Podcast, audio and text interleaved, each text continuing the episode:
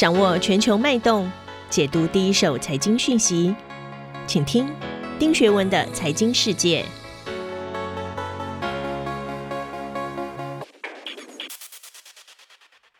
各位好，我是丁学文，希望大家一切平安，三级警戒尽快过去。好快，又到了一周，和大家一起回头看一看过去一周发生的重大财经新闻。六月一号。经济合作及发展组织 （OECD） 表示，啊，疫苗的推出加上塑造美元的刺激方案，全球经济前景正在好转，所以他们决定上修二零二一年的全球 GDP 的增长到百分之五点八。美国更是一马当先，向上修的幅度更大，百分之六点九。可是我们要怎么看全球后续的经济发展呢？第二则新闻则是六月二号哦，OPEC 减产，加上全球石油需求的增加，激励了国际油价的走高。本周二，布兰特原油攻破每桶七十美元，创下近两年的新高。我们要怎么从全球经济发展的角度解析这波油价急涨的意义啊？其实，石油价格代表的是通货膨胀。首先，第一个议题我要引述的是 CNBC，它的标题下的是由于疫苗接种及美国刺激方案，OECD 提高了全球经济的预测。华盛顿邮报 （Wall Street Journal） 啊，它的标题则是：当美国对通货膨胀的担忧未退，其他地区的增长仍然面对着持续的伤害。另外呢，纽约时报 （New York Times） 啊，它的标题下的则是：OECD 大幅提高全球增长的预测，但变数取决于疫苗的效果。我们怎么看这篇新闻呢？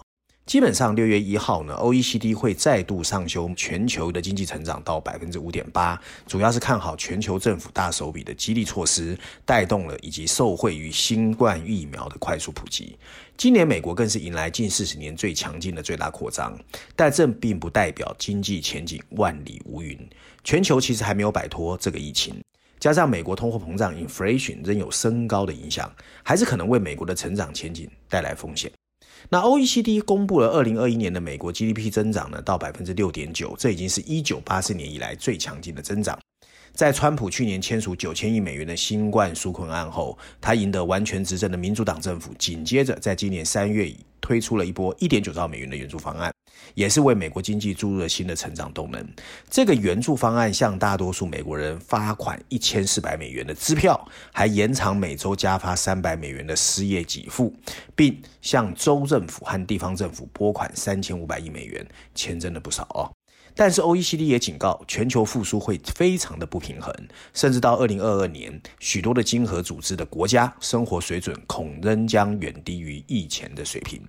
经合组织的经济学家 Lawrence Boone 在声明中就表示，新兴的国家和新收入国家其实没有拿到足够的疫苗，其实台湾也是哦，台湾现在为了疫苗还是很惶恐，这令人感到非常的不安。缺乏疫苗会让这些国家的经济根基面临威胁。这些国家支持经济活动的政策能力已经不如已开发经济体。一旦受到疫情的反扑，可能会加剧次贫的情况。而且一旦引发金融市场的担忧，这些国家面临的主权资金问题的风险也会随之升高。譬如说，我们举例子，英国。英国虽然已经有百分之六十的人口接种了第一剂的新冠疫苗，并在五月中旬放宽了防疫的措施，但短短不到半个月，我们就看到印度变种病毒迅速在英国英国传播。那另外，欧洲大部分的地区其实还需要一年时间才能弥补这一差距。阿根廷、墨西哥和南非还需要两到五年时间。到二零二二年底，全球实际的 output 仍然比没有危机前少了三兆美元。所以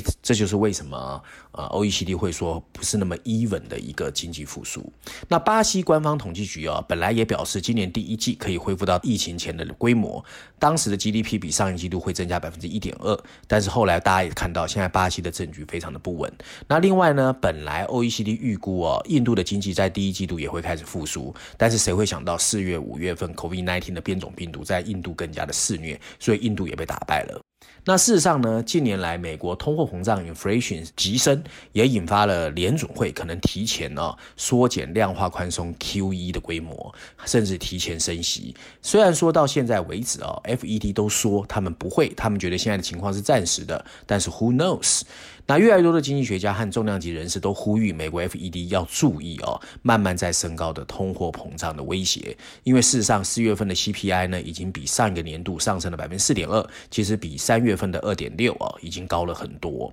还有经济学家提出警告，全球制造业的重镇，像印度、日本、南韩、台湾、越南这些亚洲国家，近年来的疫情哦急速升高。若这些国家为了防疫而关闭工厂，则供应链会出现我们现在想象不到的问题。还有全球最大的工业集团 Honeywell 的执行长哦，Dorius a d m o z i c 也呼吁华盛顿当局要留意 inflation 的风险，并要求美国政府不要采取更多措施来提振这个通膨升高、劳动力短缺和原物料吃紧的炽热经济哦。所以其实有一些大企业主已经开始担心。那事实上呢，呃，强行通过美国民主党本来的政策呢，其实就有很多人会很 worry。譬如说，他们会担心对新兴国家增长的预期变化的幅度太大了。在避开了新冠疫情爆发之初的影响之后，这些国家其实现在的形势是非常严峻的啊。另外呢，OECD 还担心经济的 output 产出中有很大一部分可能是由于生产商品和服务的产能永久性的下降，就是所谓的伤疤。而不是需求不足，需求是绝对有的啊、另外还有贫困国家最薄弱的地方，除了获得疫苗的机会有限之外，这些国家不大容易在不影响汇率市场的情况下部署新的财政措施。另外呢，还有在供应链方面损失巨大的，也是那些依赖旅游业和观光业的国家。所以全球各个国家的情况是不一样的。无论如何，如今的财政刺激激进主义，相当于在一定程度上承认一些曾经被认为源于生产限制的问题，可能其实是支出疲困造成的，即使在目前正在加速增长的美国，增速也仍然低于二零零八年前的趋势水平。这表示过早放弃扩张性政策，才是可能给经济留下伤疤的真正风险。随着发达国家的疫情中恢复，令人鼓舞的支出飙升，正在造成一些瓶颈。从长远角度来看，对世界经济构成更大的威胁，仍然是需求短缺，而不是供应不足。另外第二个议题哦，我要先引述的是《华尔街日报》，它的大标题写的是“当 OPEC 看见增长的需求，油价到达两年的新高”。另外，《伦敦金融时报》（Financial Times） 它的标题写的则是“由于 OPEC 同意缓慢增长石油的产量，油价开始反弹”。《New York Times》又是《纽约时报》啊，它的标题写的是“通货膨胀阴影足以让我们心生警惕”。要怎么解读哦？六月二号，国际油价大涨。其中跟原油期货走势相关性最高的布兰特原油盘中涨到了七十一点三四每桶啊，已经创两年新高。新冠疫情爆发后，国际油价一度跌到匪夷所思的负值，为此，OPEC 成员及联盟中的非 OPEC 国家开始持续减产，进而推动油价的逐步回归。如今，伴随着全球库存回归到正常的水平，供需关系的拐点总算来到。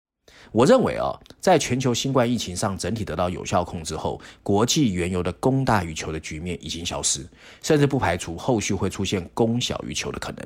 对此，资本市场已经出现下半年供给可能出现缺口的预判。如果油价出现超预期的上涨，并考虑到其中下游行业数量的众多，亦可能会对各国的市场带来新一轮的输入性通货膨胀的风险。事实上啊，国际油价呢，虽然比其他大宗商品更为复杂，不过归根究底，它的核心还是供需关系。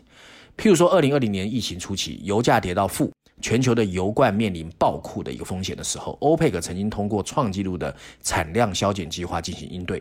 二零二一年五月，欧佩克减产联盟中，欧佩克国家的执行比例高达百分之一百二十四，这主要得益于沙乌地阿拉伯自愿额外减产每天一百万桶。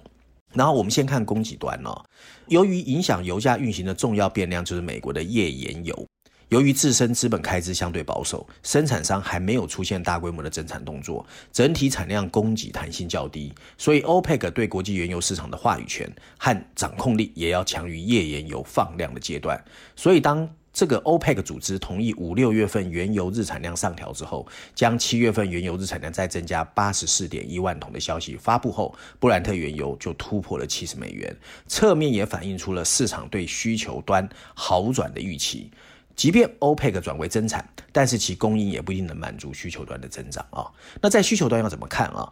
各个市场赋予信心的基础是全球最大的世界消费国中国为代表的亚太地区的疫情有效控制。另外，欧美这些国家因为疫苗的大范围接种，也逐步带动终端需求的好转，所以整个需求大家会觉得是有复苏的。此外呢，国际能源总署 IEA 还预计，全球石油需求可能会在一年内恢复到新冠疫情爆发前的水平。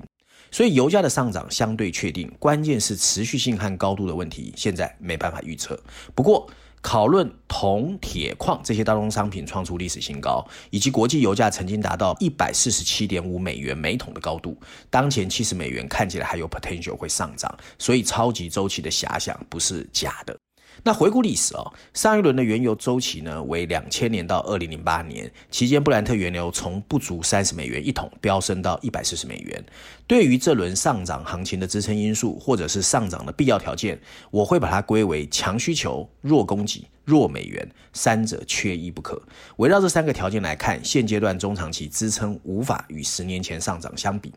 首先是需求啊，长期来看，受碳中和政策就是绿色能源转型的一个影响，以交通出行为首的原油需求会逐步被新能源替代，所以油品的需求的上行动能是不足的。那另外是供给啊，在页岩油回归节奏比较慢的现况下，后页岩油革命时代，OPEC 首次不用面临囚徒困境。目前欧佩克拥有史无前例的储备产能，预计每天有七百万桶，远胜于当前的供需这个缺口。所以呢，其实供给并不弱。再其次是美元。长期而言，在大基建基础建设的刺激计划下，美国经济可能会好转，所以会带动美元指数的缓慢上行。所以基于上述条件的判断，这一轮油价上涨主要是暂时的供需错配所致。短期内，随着疫情转好以及出行旺季的来临，油价或许有阶段性往上突破的可能。但是放到中长期，随着 OPEC 逐步释放产能，页岩油逐渐回归，以及潜在的伊朗产能的释放，原油市场会重新回到平衡的状态。此外，原油涉及的产业链太多了，下游细分子行业数百个，覆盖行业范围远远大于铁矿石，所以国际油价潜在的上涨风险同样需要引起警惕。落实到企业经营层面，则需要相关产业链企业提早做出防范和准备。历史数据告诉我们，在高油价期间，部分石化产业的盈利能力会受到明显的冲击。就目前的市场环境来看，国际油价已经累积了比较可观的涨幅，只是部分中下游化工品因为自身供需关系问题，还没有出现过明显的上涨。以聚酯行列为例啊，若后期油价进一步抬升，对中下游产品的成本端就会有力支撑。后期如果叠加需求端补库存的推动，下游化工产品会有一轮上涨。如此一来，成本压力会逐级传导，所以要密切注意日常生活相关的终端消费品的价格，进而引起新一轮的输入型通货膨胀。这是有关油价我们的一个解读啊。那照例，我还是要推荐这一新一期经济学人的封面故事。这一次的封面设计非常形象哦。我们看到，呃，一前一后两辆分别象征美国跟中国的巨型怪兽卡车 Monster Truck 碾压而过，两部象征欧盟的小汽车，上面有一排白色文字，说的是大企业的地缘新政治。那这一次呢，经济学人其实认真说来，在这本杂志里面用了六篇文章哦，从美国、中国、欧洲，甚至全球的最低税负，到呃中国的资本市场改革，甚至美国的电动车都有谈到。你要看这个议题，所谓的全球地缘新政治，你最好是六篇文章合起来看。不过我简单跟大家讲一下序论第一篇第十一页的内容哦。这一次的《经济学人》全球版本封面故事聚焦于大企业。不过二十年前，美国还在网络泡沫的破裂中大抗泡沫苦苦挣扎，而中国当时呢，正因为毛泽东时代的过去而找寻方向。而刚刚建立的统一货币哦，单一货币或单一市场的欧洲看起来是最有发展可能的。可是今天的美国和中国越来越并驾齐驱，并在全球最有价值的前一百大企业中占据了七十六个，而居于其中的欧洲企业数量从两千年的四十一个竟然下降到十五个，就欧洲不如预期哦。在过去二十五年中，成功创建的十九家市值超过一千亿美元的创新企业中，九家在美国，八家在中国，欧洲竟然一个都没有。那就这些相对落后的区域而言，大企业并不比小企业好。日本企业的地位在一九八零年飙升，可是我们最终看到一个接一个崩溃。大企业可能是成功的标志，也可能是怠惰的标志。即便如此，合适的大型企业仍然是可以一个健康的企业生态系统的标志。有效率的企业可以凭借竞争脱颖而出，这是一个提高长期生活水平的秘诀。崭新的商业地缘新政治凸显了两个巨大的问题：它为什么会出现？然后它能持续吗？总而言之，未来的大企业面临的各种各种最新的地缘新政治，所有的大企业都必须提高警惕。以上就是我今天要跟大家分享的两则新闻跟经济学人的推荐，希望大家喜欢。我们下周见。